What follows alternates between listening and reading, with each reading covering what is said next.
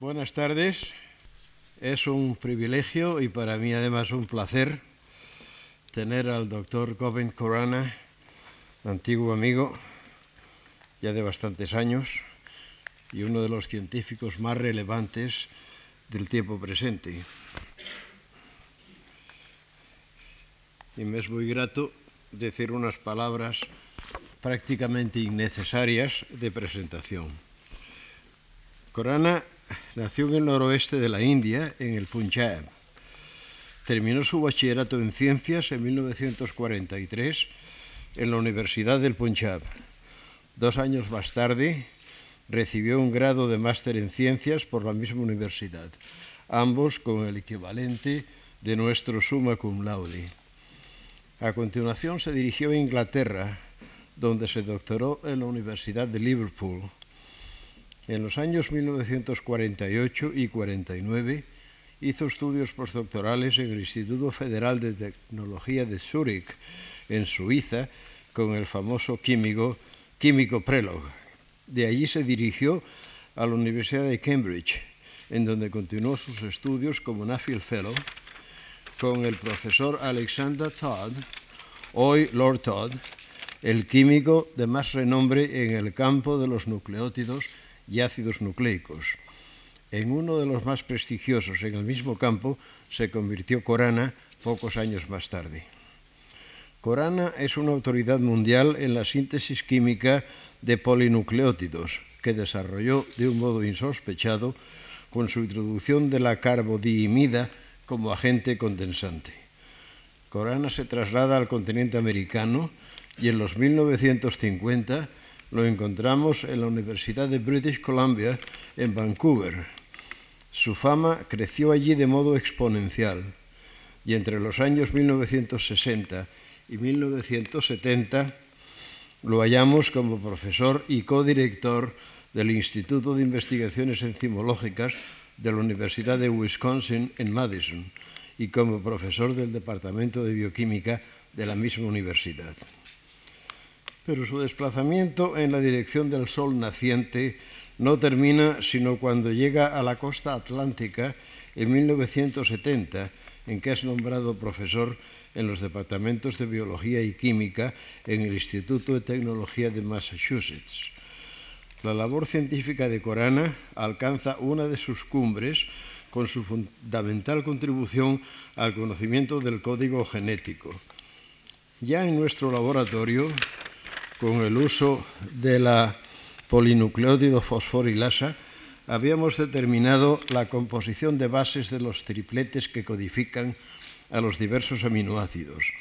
Esto suponía una solución parcial del problema del código.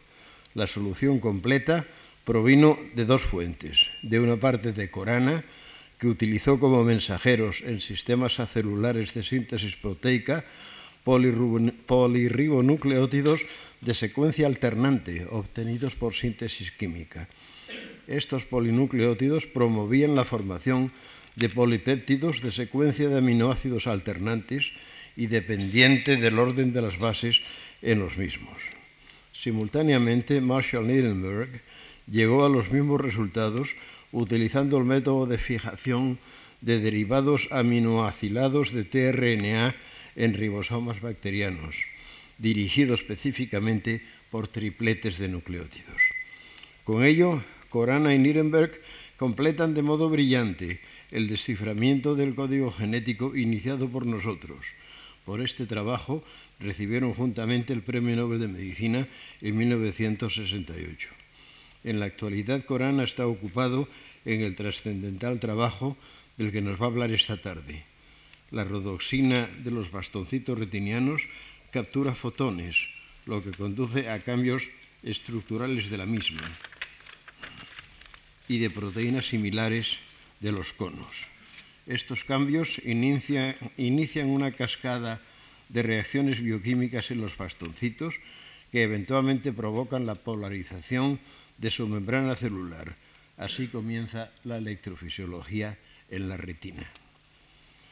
El estudio de la rodoxina bacteriana por Corana y sus colaboradores contribuyó de un modo fundamental al éxito de sus investigaciones. La rhodoxina bacteriana o bacteriorhodoxina es una proteína presente en la membrana púrpura especializada del microorganismo Halobacterium halobium. En condiciones anaeróbicas, esta proteína da lugar a un bombeo de protones del interior al exterior de la célula promovido por la luz. El gradiente electroquímico así generado es utilizado para la síntesis de ATP. El doctor Corana con sus colaboradores trata de comprender el mecanismo de la translocación de protones y utilizan métodos de DNA recombinante para expresar la rodoxina en E. coli. Es posible analizar las relaciones entre estructura y función, provocando determinados reemplazamientos de aminoácidos en las moléculas proteicas y estudiando los fenotipos de los mutantes. De este modo, los investigadores del MIT han obtenido tres clases de mutantes en los que la rodoxina se haya modificada. Un grupo de mutantes afecta al bombeamiento de protones. Parece que por lo menos tres, posiblemente cuatro residuos de ácido aspartico son indispensables para la translocación de protones. Los estudios de Corana son de excepcional importancia, ya que la transducción energética es uno de los fenómenos más característicos, más básicos, si se quiere, de la vida y su mecanismo pertenece a un oscuro. Gavin, it is a real pleasure and a great honor to have you with us. And we all wish you welcome in Spain, in Madrid, and we all wish you a very happy and good time with us. The podium is yours. Thank you.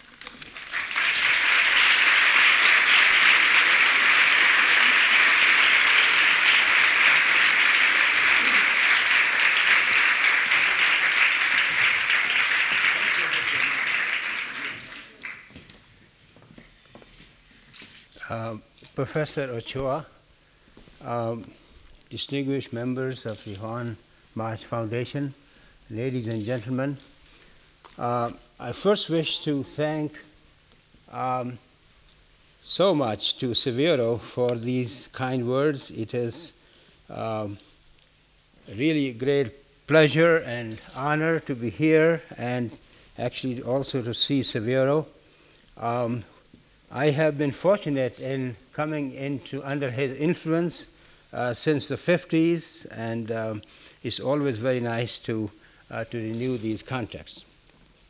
Now, um, I also feel very honored uh, to, uh, to participate in this uh, series of lectures on membranes, um, particularly when I consider my predecessors, the stature of my predecessors. I am uh, still, I think that I am relatively a newcomer in the membrane field, and uh, there really have been um, stars, great scientists uh, before me. Now, um, the title I gave, and that's really I would spend uh, the greater part of my time on, uh, and that has to do with light transduction by two systems. But I thought that I would introduce very briefly, in fact, I have several introductions. Um, I would introduce in the first two slides uh, membranes, biological membranes. This may not have been done before. And then uh, I would introduce actually the topic of my talk, bacterial rhodopsin and rhodopsin. And uh, later, perhaps I'll try to draw a comparison with um, other uh, receptors. Receptors, really, we are beginning to find out uh, quite a lot recently, despite the dormancy of, uh, of membranes uh, for such a long time. Uh, in fact, it almost reminds me of uh, nucleic acids in the 50s. We knew very little. They had lagged behind proteins, and then they took off. And it seems to me that membranes, which is attested by the program of these meetings, have really are really uh, taking off. So I begin by showing you um, uh, the first slide and the second slide uh, about what uh, is perhaps elementary, but nevertheless an important uh, slide, perhaps considering the evolution of a living cell uh, and the development in the aqueous medium when uh, the world of aqueous medium was developing, the uh, development of a membrane uh, which gives isolation to a cell, a compartmentalization to a cell, uh, was obviously very important uh, advance in evolution. And this advance comes from the fact that the phospholipids, or phospholipids consisting of fatty acids, um, they um, form a barrier or the uh, vesicle uh, around uh, the aqueous uh, compartment. And uh, this vesicle consists of, perhaps many of you recognize, if I don't, oh yeah, yeah. So what you see here is a molecule of phospholipid. This is fatty acids and then a polar head group which makes contact with water and on the opposite side is a second molecule of fatty acids connected to a, a, a polar head groups of this uh, whole molecule we call phospholipids. And this uh, in apposition forms a hydrophobic milieu. And uh, this really is uh, the one across which uh, the proteins I'm sorry across which many things have to go. And in this molecule here is, for example, cholesterol. This cholesterol can go into uh, many kinds of membranes. And uh, the next slide, next slide, please. Next slide shows you a, a simple cartoon for inserting into uh, this bilayer, which consists of these uh, phospholipids, uh, that proteins may insert themselves into a number of different ways. In fact, Jonathan Singer, in the early, in the uh, 60s, I'm sorry, in the 70s, early 70s, uh, came to some very profound conclusions about the way that the proteins can be uh, can sit inside or what he called the integral membrane uh, proteins into a different protein. So what you see here is a something that can be anchored into uh, the membrane or can sit largely into the membrane. Uh, bacterial rhodopsin is actually an example very much like that. And then uh, uh, this kind of protein can be different kinds of uh, receptors. I'm not showing you other examples, but just those that are relevant uh, to uh, the kind of things that I wish to talk about. So, if I now go on to the next slide, I go on to describe some of the functions, membrane functions. There are very large numbers. Uh, uh, Professor Ochoa mentioned energy transduction, uh, the mitochondrion, the things that go on in the mitochondrion, and many, many uh, uh functions, cell cell interactions, and uh, the um, um, signaling of the cells, receiving of the signals, all of this is mediated by membranes. And here I show uh, some examples, uh, channels, uh, for example, in nerve cells, and uh, receptors like acetylcholine receptor, and then pumps which occur in mitochondria, particularly uh, proton pumps, uh, metal ion pumps, uh, calcium pumps, all of the traffic flow of ions is carried out by proteins that we call pumps, and pumps live in membranes and similarly uh, transport uh, proteins.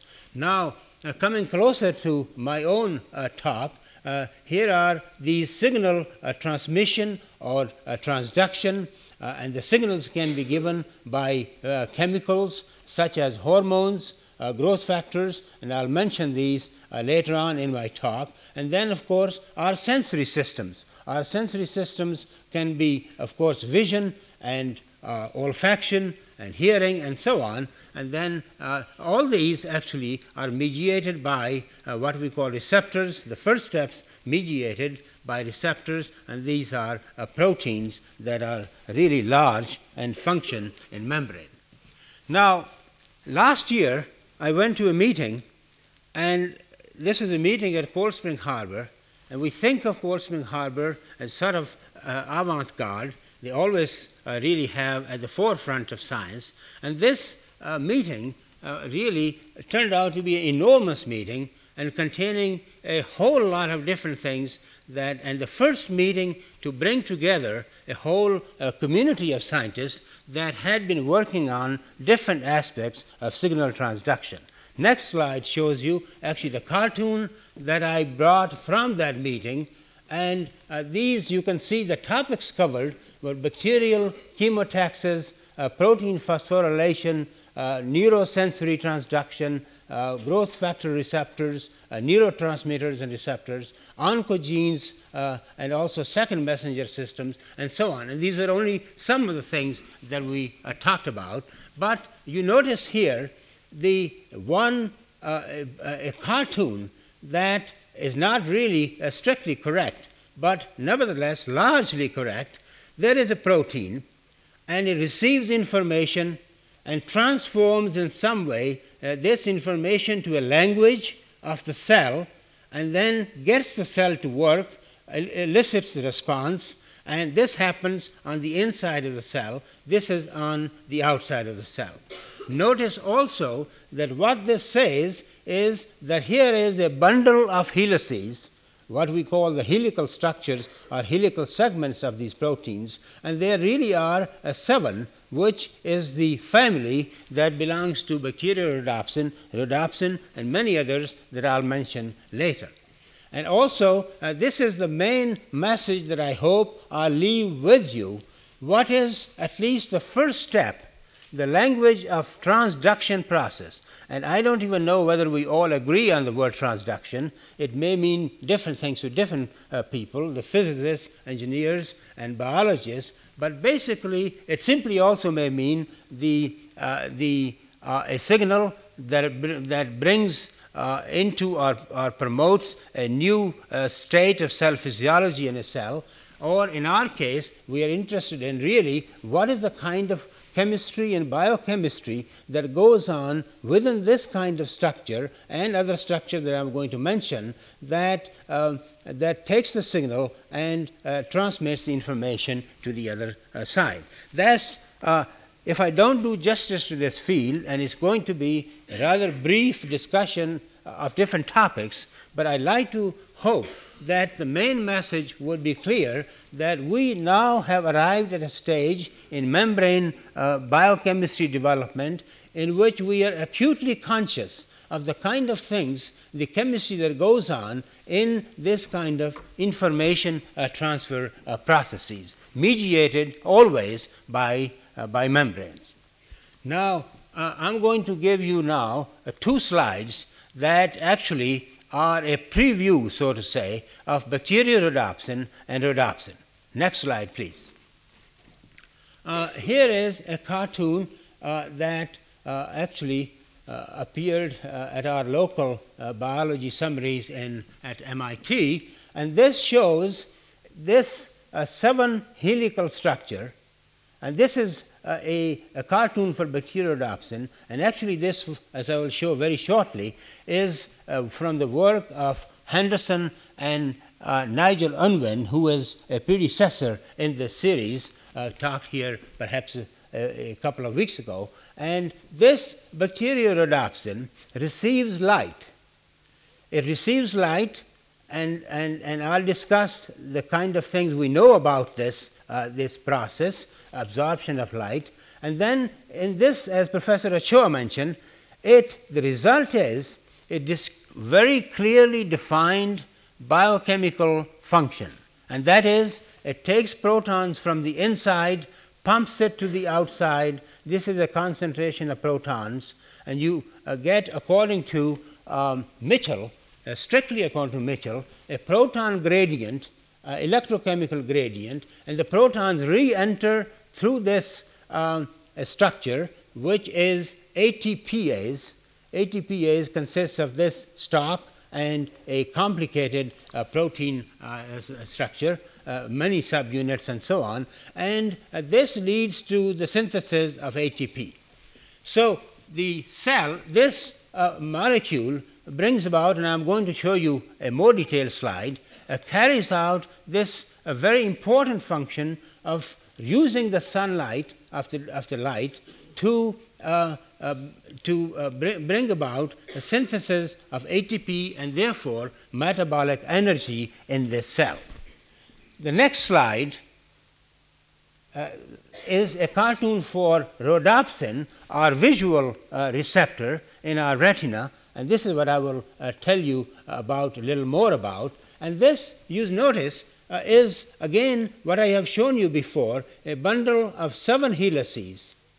And, but there's a lot more protein on this side into the uh, outside of the cell and a lot more protein inside of the cell, much more than bacteriorhodopsin. And you will uh, see that this really has uh, obviously a very important uh, meaning and uh, the whole chemistry in this case is uh, starts inside, and I'll say this again and again, begins inside, and the whole uh, message is then uh, transferred to the outside here, and this side interacts with many proteins, and this side inter- interacts perhaps with other proteins. And this, of course, sits in, in this uh, phospholipid bilayer. so that's again a topic that really we are very much concerned with, and I want to talk about uh, Uh, later. The next slide in this set tells you about what I always marvel at a simple device that nature developed a long time ago. I'm told by people that study evolution that vision evolved independently many times, and every time it was based on vitamin A. And this is vitamin A.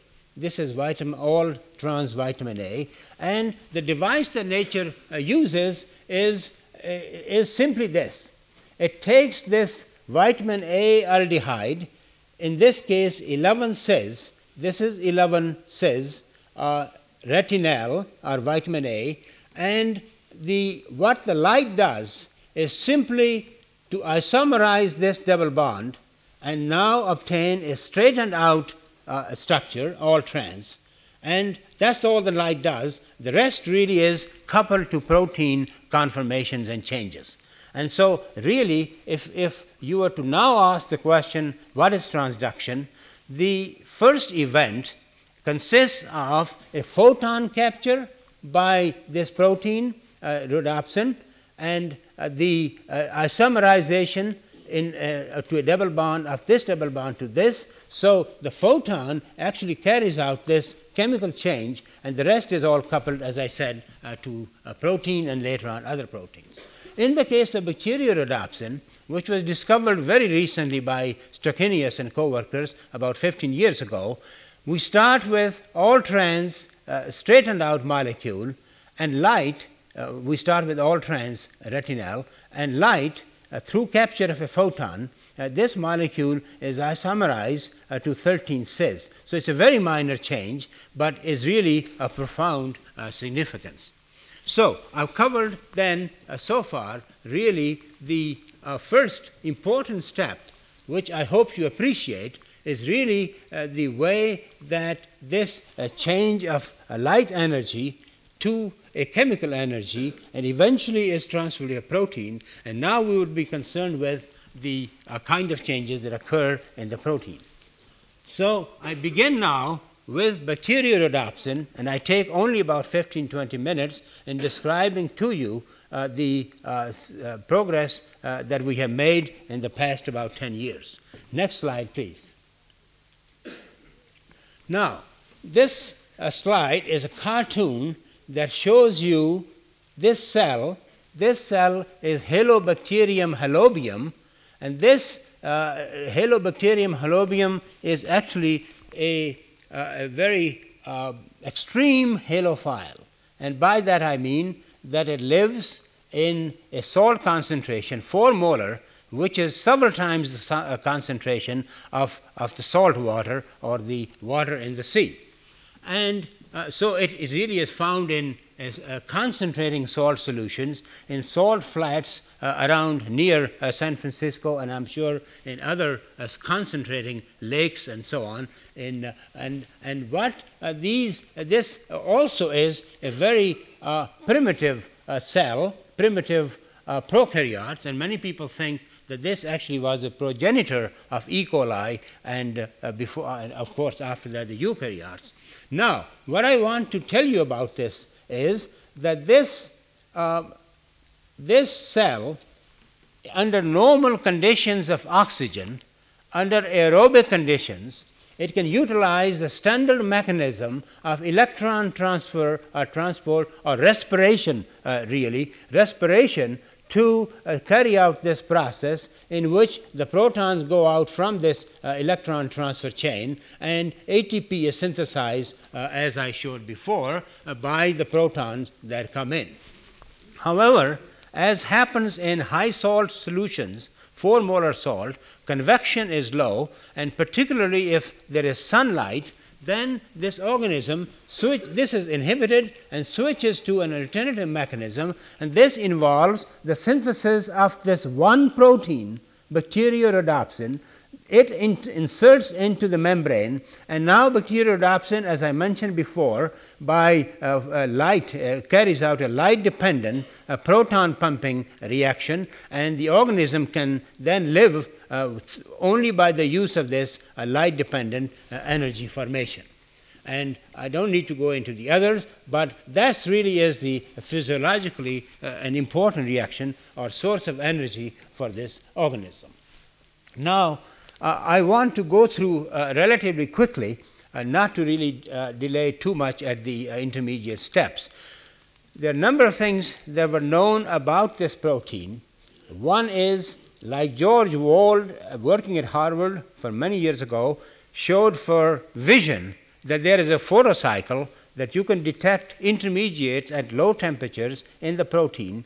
The same way you can do this for bacteriorhodopsin, uh, several steps. And we believe that those steps uh, obtained at low temperature and very fast, uh, nanoseconds and microseconds and so on, uh, are important part of the mechanism of proton uh, translocation from one side to the other, but I'm not going to show you uh, uh, the details of this at this time. Now, the um, second thing, of course, is something that I've already mentioned, is Henderson and Unwin's work uh, electron diffraction methods, which led to an idea as to what protein this protein looked like. And I'm going to show, the, show you that very soon. What I want to show you on the next slide is the work that we did, and actually a related work on peptide chemistry was done by Yuri of Ovchinnikov in the Soviet Union, and, and I believe that Yuri was a lecturer here uh, some years ago. Now, what you see here is the sequence of the gene that specifies bacteriorhodopsin. And this comes from, of course, Halobacterium, uh, Halobium itself. Now, uh, this, you don't need to really be able to see all this. What you need to see is that, that there is a, a precursor sequence or maybe perhaps we can call this the signal sequence. The chain of the polypeptide chain begins here and finishes here. It's a chain of 248 amino acids, and the sequence that we obtained from the gene sequence is really identical to the sequence that we obtained at that time by protein sequence, and the next slide shows uh, that sequence. Uh, they're really the same.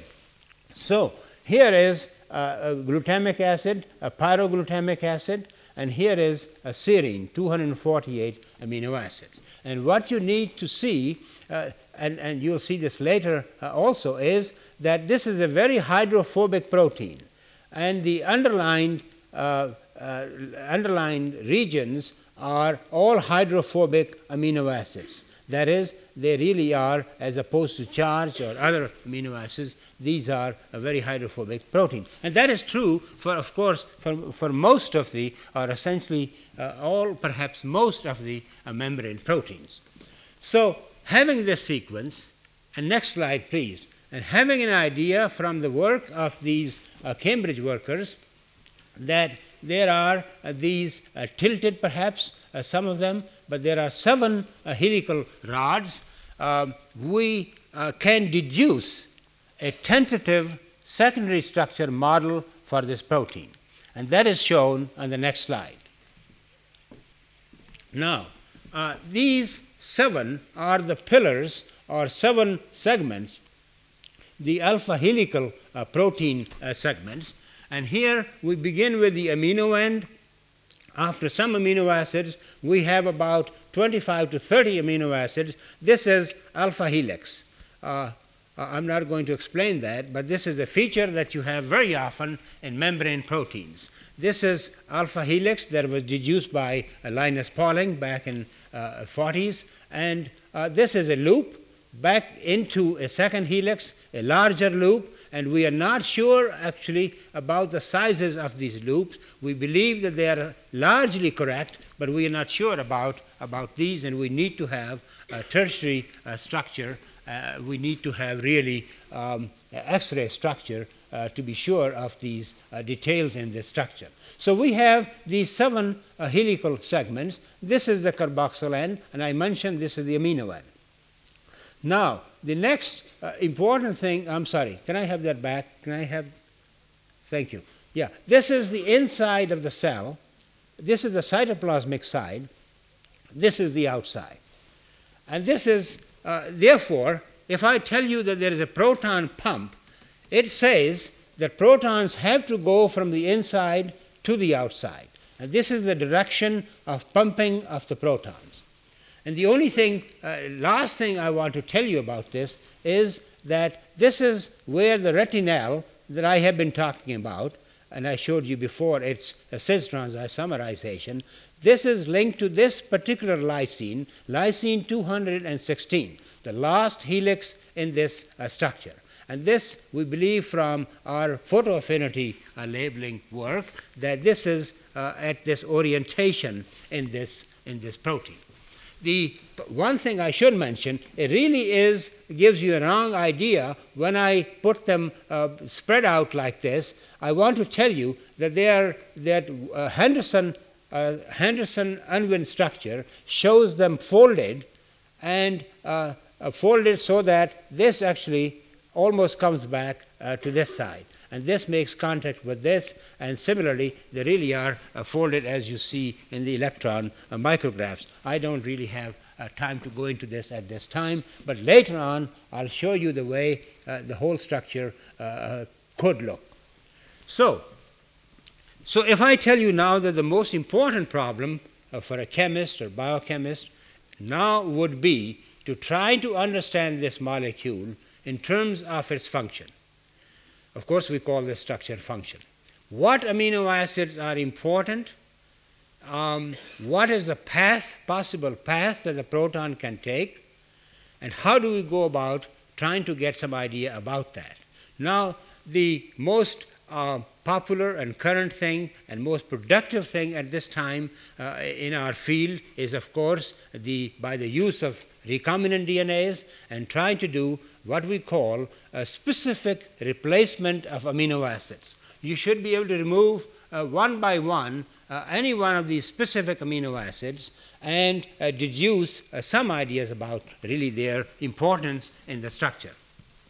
Now, I should also tell you that uh, way back, a number of very great physical chemists, um, uh, at Rockefeller University and uh, Jack Griffith at Yale Lars Onsager at Yale, and Manfred Eigen in Göttingen all had proposed that probably proteins uh, conduct protons.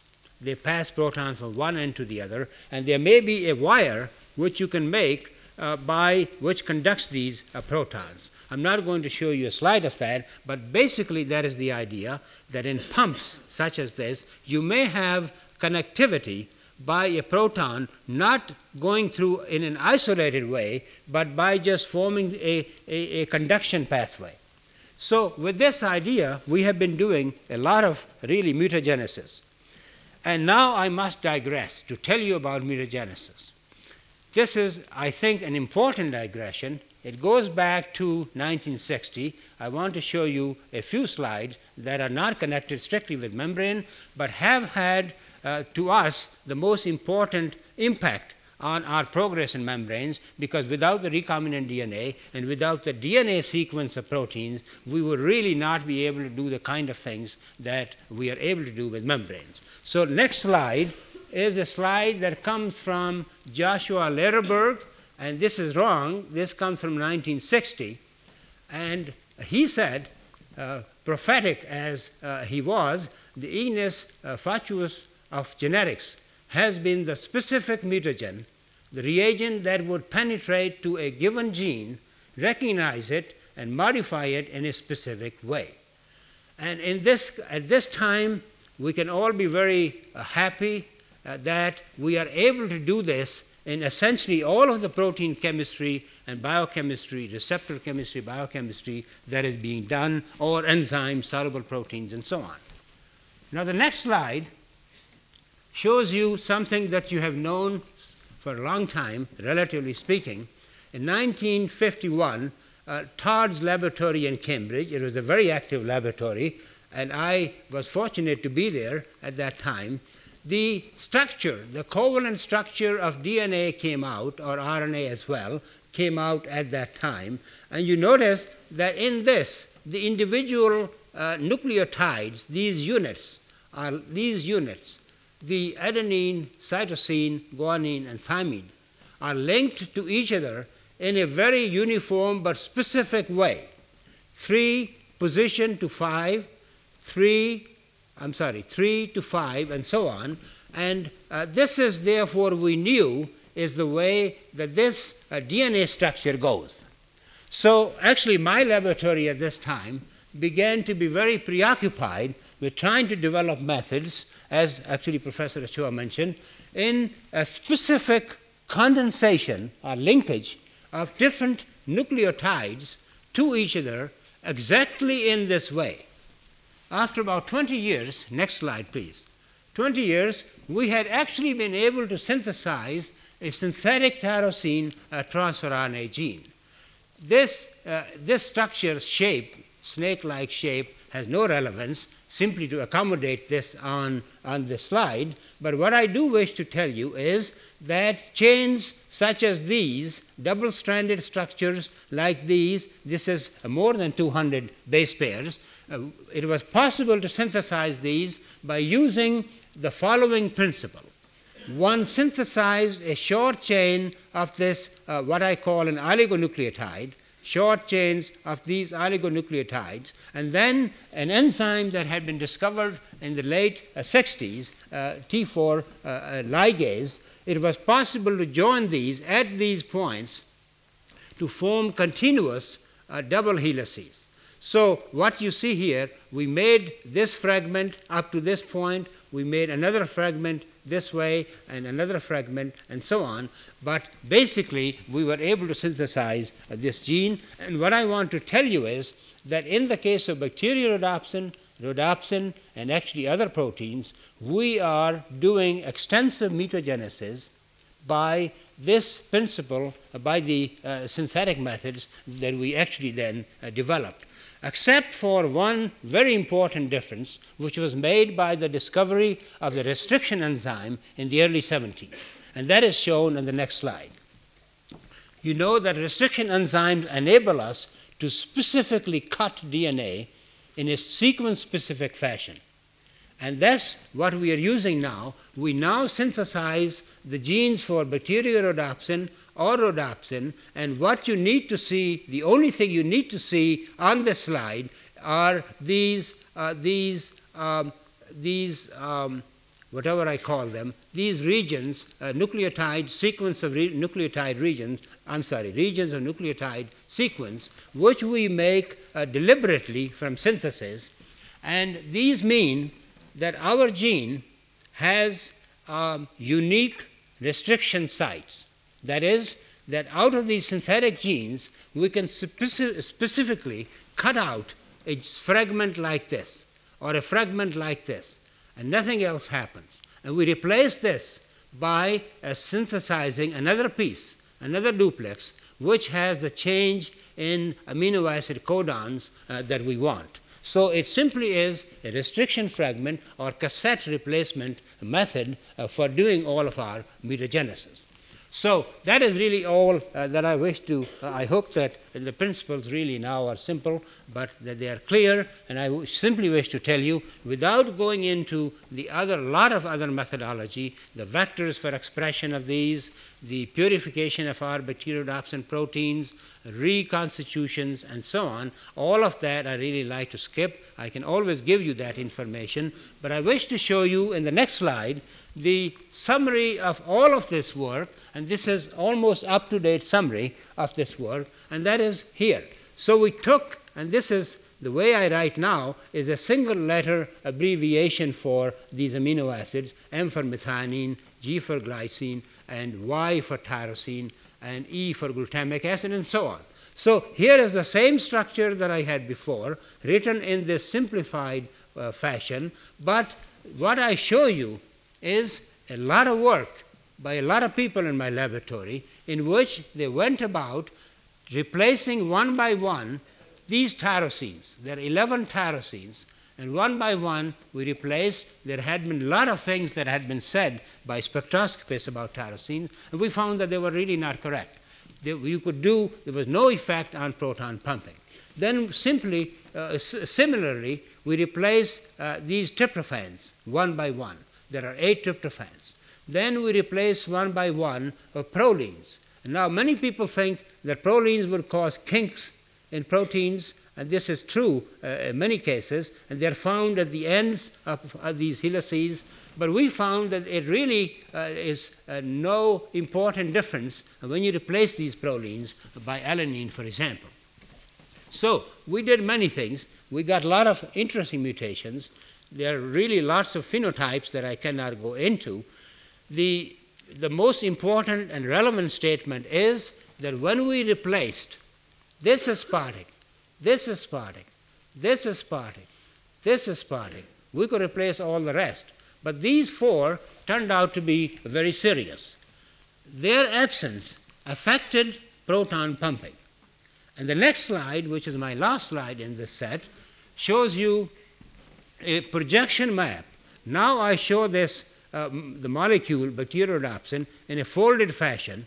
And the way I'm showing them also is the helical wheel, we call them. Each one of them has rotates with alpha helices, and you look from the top of the helix into the, uh, into the plane of the bolt, and uh, you see this, these amino acids, um, uh, and similarly these, and uh, what I now wish to simply say, we were able to learn uh, two important things. Actually, one uh, interesting, but one very important thing.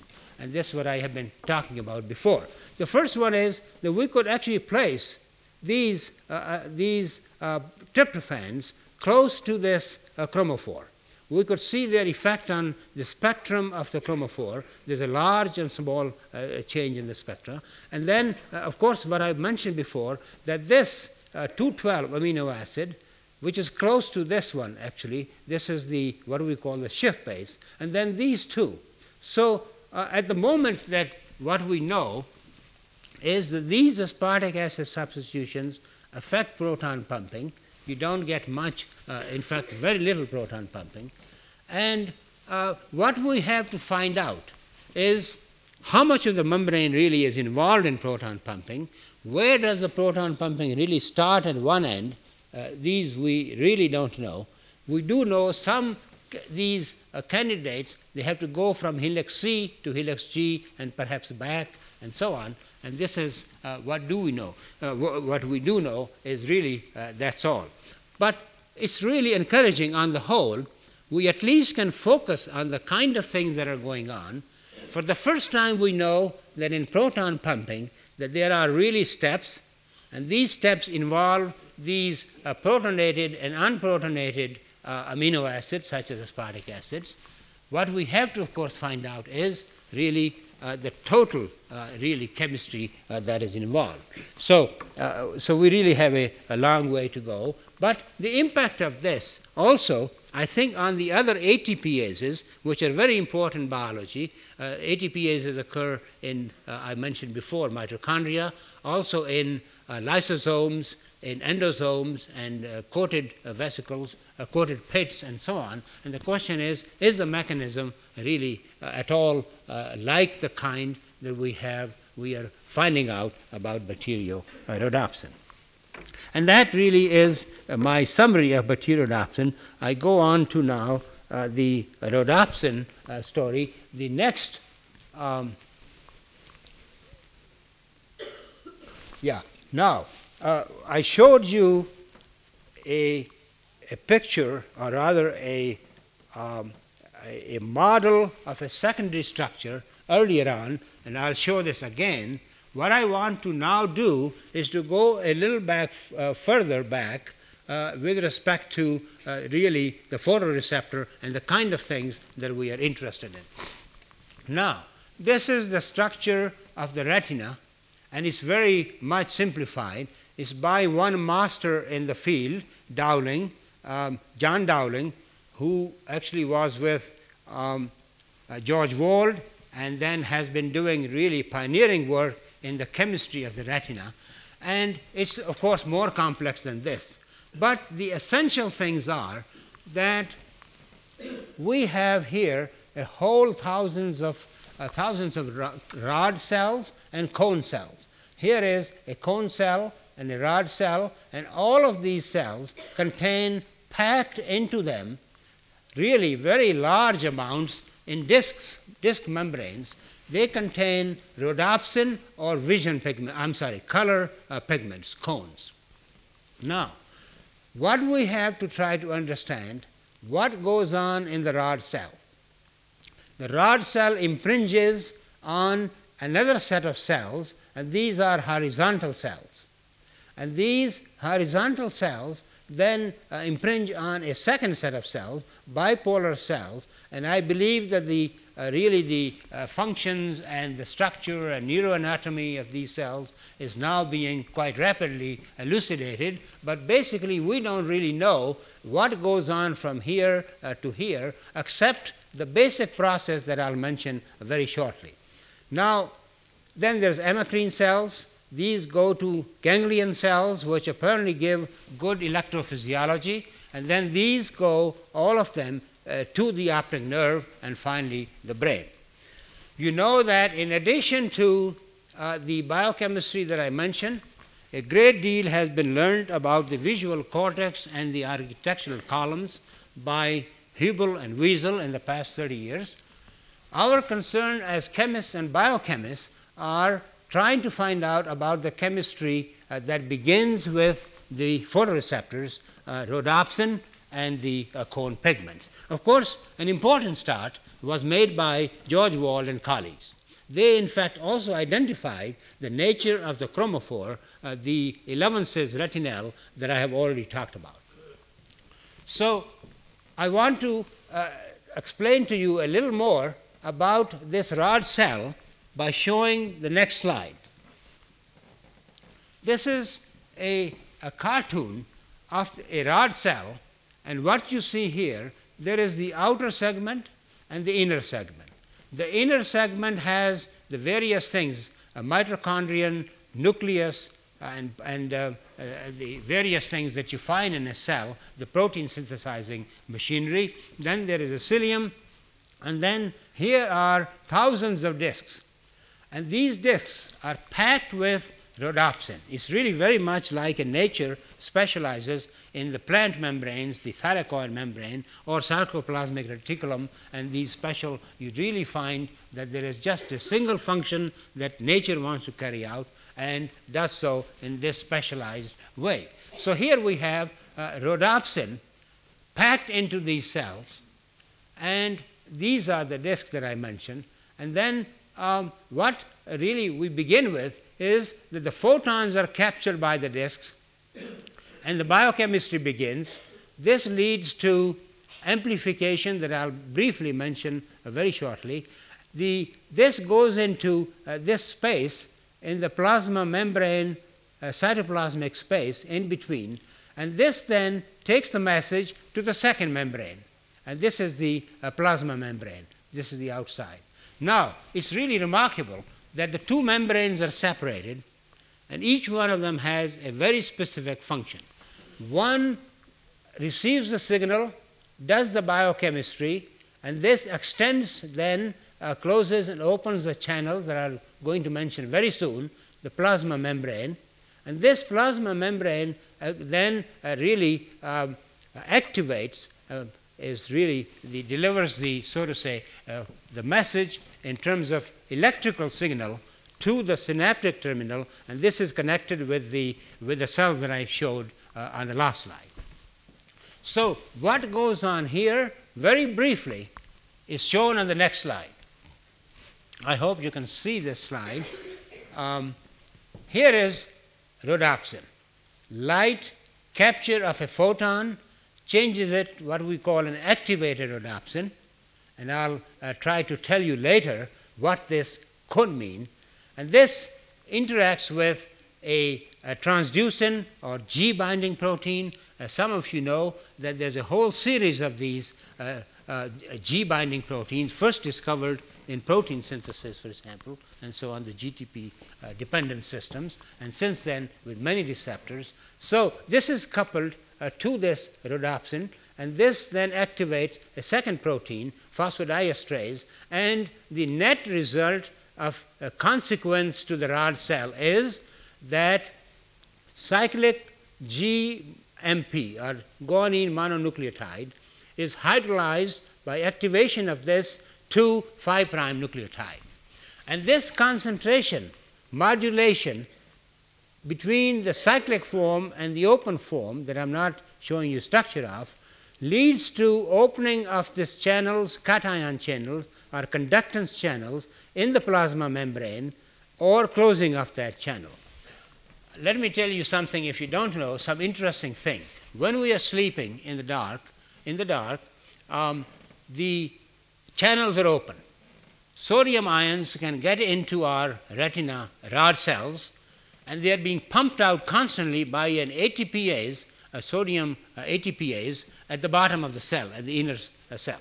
Now, on the other hand, when this chemistry goes on, the channels close and the cations are pumped out, so the inside of the cell is very deficient in cations, in sodium, perhaps calcium, and so on. That's as much as I understand. Now, this is called hyperpolarization, and this is transmitted to the synaptic uh, uh, synaptic uh, cleft or uh, at the bottom that I mentioned, and, and this is, of course, we always change our chemical currency of one form or another to the electrical signals as we know in neurobiology. So, next slide, I go on to now to try to tell you a little chemistry, biochemistry, about this uh, molecule that I have uh, perhaps shown before. Now, here again, this is a model. We know its amino acid sequence, we know its DNA sequence, so there's certainly uh, no uncertainty about the sequence. But what we don't know again is the, about the exact structure. What does look very likely and this is the case for many of the receptors that I'm going to uh, show you uh, later on, is that there are also here seven uh, helical uh, segments. And presumably they are folded into, into, a bundle that I have been showing you on earlier slides. And I also mentioned that there is really a lot more protein on this cytoplasmic side, and there is a lot of protein on this side, the intradiscal surface, as well and I'm going to try to tell you what this might mean. In the meantime, uh, without going into detail, let me just tell you that we had to work out the problem of, of course, the gene, uh, putting the genes into vectors, and I'm going to show you that very soon, and expression in mammalian cells, and purification, all the biochemistry that is involved, and then study its structure function, very much the way that we have been doing this for bacteriorhodopsin. So the next slide just shows you the vector that we use. Um, this is actually comes from uh, people uh, from Phil Sharp at, at MIT and his student Randy Kaufman. And this is an adenovirus based vector, mammalian cell uh, viral vector.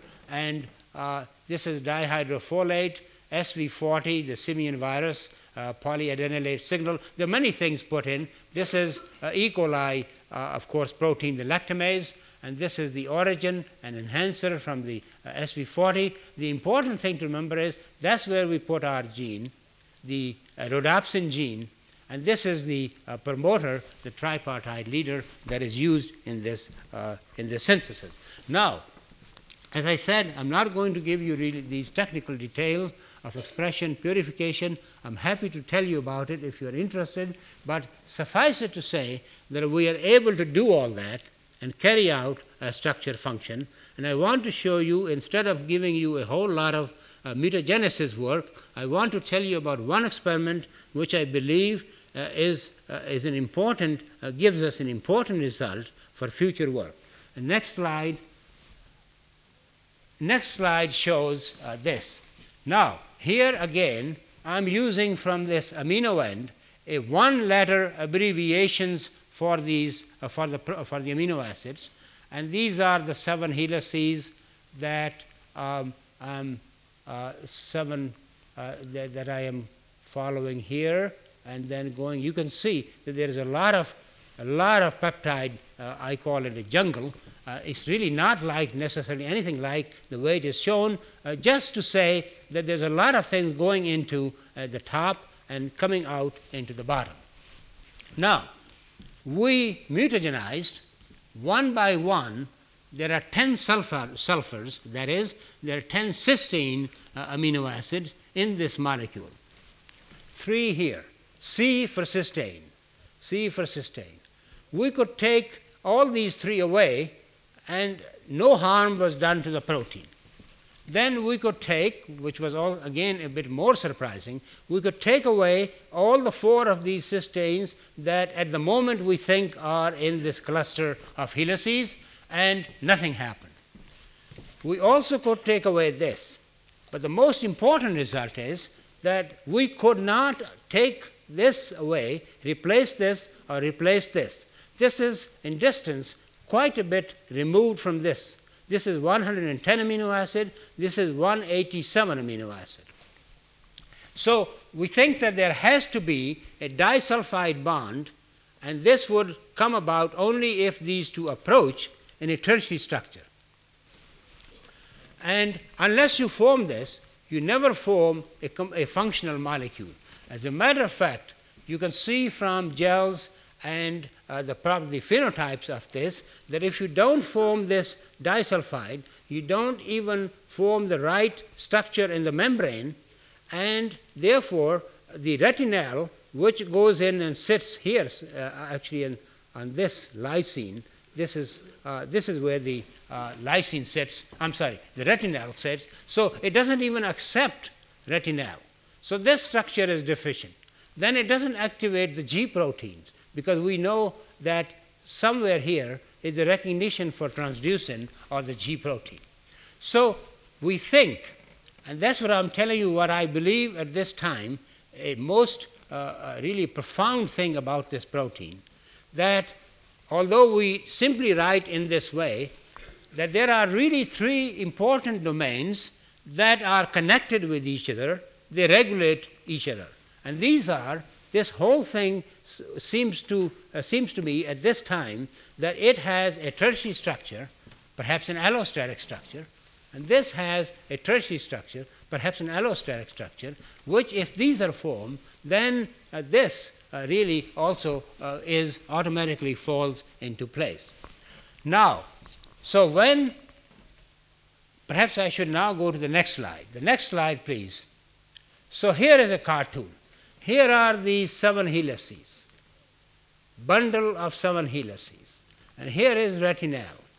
So, what I am saying now from our experiments that I showed you about the disulfide, that this, that what happens is that this, when photon is captured, and this retinal isomerizes, then the, the seven helices, they can rotate, they can bob up and down, or they can simply move in some way, but the consequence is that this molecule, this side, opens up. This opens, the gate is open, the key is turned, the gate opens, and now the different proteins that interact with rhodopsin, and this is very important in vision, they uh, can be activated. And similarly, we don't know what happens here, but presumably this also is involved in some such way.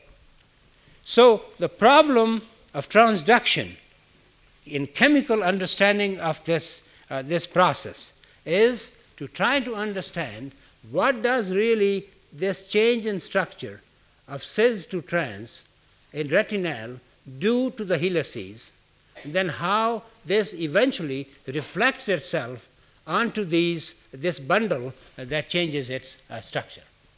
And I think this really is the essentially the last thing I wish to say about this, about this protein. And this probably will turn out to be, in concept, similar, I believe, in many other systems. Now, having said this, the next slide is now the last, almost the last thing. I want to show you very quickly a number of examples that I referred to from the Cold Spring Harbor meeting and other, uh, uh, also my own slide, and that says that we now have actually about 30 molecules known in neurobiology and muscarinic receptors that I'm showing here, or human adrenergic receptor, porcine cerebral uh, muscarinic receptor. We have actually now 30 molecules that are known, neurotransmitters, uh, angiotensin receptor, which is an oncogene actually, and all these turn out to have similarities in their structure. For, for example, in this case, here is a bundle of seven helices, and here is a very long um, uh, domain that comes out of the uh, comes out of the membrane, and this is much shorter on this side. This is a much longer one. So you see, perhaps depending upon the functions and the recognitions that these have to make, these proteins, um, that these uh, you have longer or shorter or different kinds of tertiary structures, but nevertheless, the principle of first recognition of the whole thing, the signal or the message is first received by this membrane, this cluster of these seven helices. The same way, this turkey beta adrenergic receptor has seven helices and, uh, and this structure outside. Uh, rhodopsin I've already uh, discussed. Uh, porcine cardiac muscarinic acid is also very similar, and these are very similar. I have many slides on this. It's fun to see these, but you just uh, accept that there's something remarkably general uh, in uh, this kind of transduction mechanisms that we find uh, this kind of motive that uh, is found in so many of these proteins. Next slide, please. Now, I go to a few other mechanisms. I've told you about uh, seven helical containing systems, but here is an insulin uh, receptor. Um, this um, is uh, really again a cartoon, but what this says that this is the part as soon as insulin binds on this extracellular side, a lot of people have shown that as soon as insulin binds, there's a change, immediate change. Uh, they can see on the cytoplasmic side, cytosolic side, and this results in the activation of tyrosine kinase. You hear a lot about uh, phosphorylations and so on, and autophosphorylation, and this happens immediately after uh, this uh, signal uh, comes uh, in the form of insulin. And the question really again is how does the information go uh, from this side to the inside of the cell? And the same thing we can ask on the next slide that here in this epidermal growth factor, this is uh, the, uh, really the great work that led to a Nobel Prize, uh, very, uh, very uh, long uh, studies um, um, that went up to um, until continue to be studied now, is that here again is simply one passage of the helix of the of this protein through the membrane. This is the transmembrane helix. The membrane would be here. This is the membrane, and just one passage, and here is this, and here is the again the cytosolic side, and once again the epidermal growth factor binding on this side uh, results in uh, activation of the tyrosine uh, kinase. The next slide, I believe this is the now uh, the one is the aspartate. It's involved in chemotactic receptor, and if uh, the speaker of last week had come, he would have told you a lot more about aspartate. This is his field, aspartate receptor. And this is, uh, on this side, the aspartic acid is sensed by E. coli or, or Salmonella, and this uh, is the binding site, and somehow this message is transferred to the inside where uh, so much happens, and eventually the bacterium uh, is either uh, swimming uh, counterclockwise or tumbling or whatever, and that's really a very beautiful story. And the important thing from our standpoint is how do you actually communicate? Do you move these um, two helices up and down? Do you move them uh, in other words, is there a change in the phospholipid uh, protein interactions, or is there simply some other uh, structural change uh, around this without really uh, anything opening and going up or uh, coming down? And these are, I think, really in membranes at this time. the really important biochemical questions. Now, the next slide is my acknowledgement to a lot of people that have worked with me and continue to work. And I have listed in bacteriorhodopsin uh, actually only the last three years uh, colleagues, and then uh, in rhodopsin, the uh, current colleagues. Now, the last slide uh, summarizes if a summary is needed. I show you again. I talked about a number of things, perhaps in a superficial way, but I show you the two cartoons. Again, bacteriorhodopsin and rhodopsin. Bacteriorhodopsin actually was the first one about which we learned about seven helices, and all the rest has simply been deduced by analogy with bacteriorhodopsin. So this has been really important to us, and also it's a defined protein uh, and single uh, protein, and this is, of course, rhodopsin. Now I'll read for you uh, this last uh, five-point summary, not very recent, but nevertheless, the important points are that both are uh, transmembrane or integral membrane proteins. Both use retinal as the chromophore. In both cases, the first event after photon capture is cis transisomerization. Bacteriorhodopsin is a self contained system. It sits by itself and simply carries out by itself a proton translocation reaction, whereas rhodopsin, which really is a product of, of course, uh, long uh, evolution, uh, it on photoexcitation interacts with a number of proteins and is subject to regulation, light, dark adaptation, and many other things. So, finally, I wish uh, to tell you that I think that membranes uh, are passing through a very important and exciting phase, that membranes um, now uh, should be able to contribute to a really a new chapter uh, in uh, neurobiology and understanding really how the nerve signals go from one to the next. It has been a great pleasure to be here, and I thank you very much for your listening. Yeah.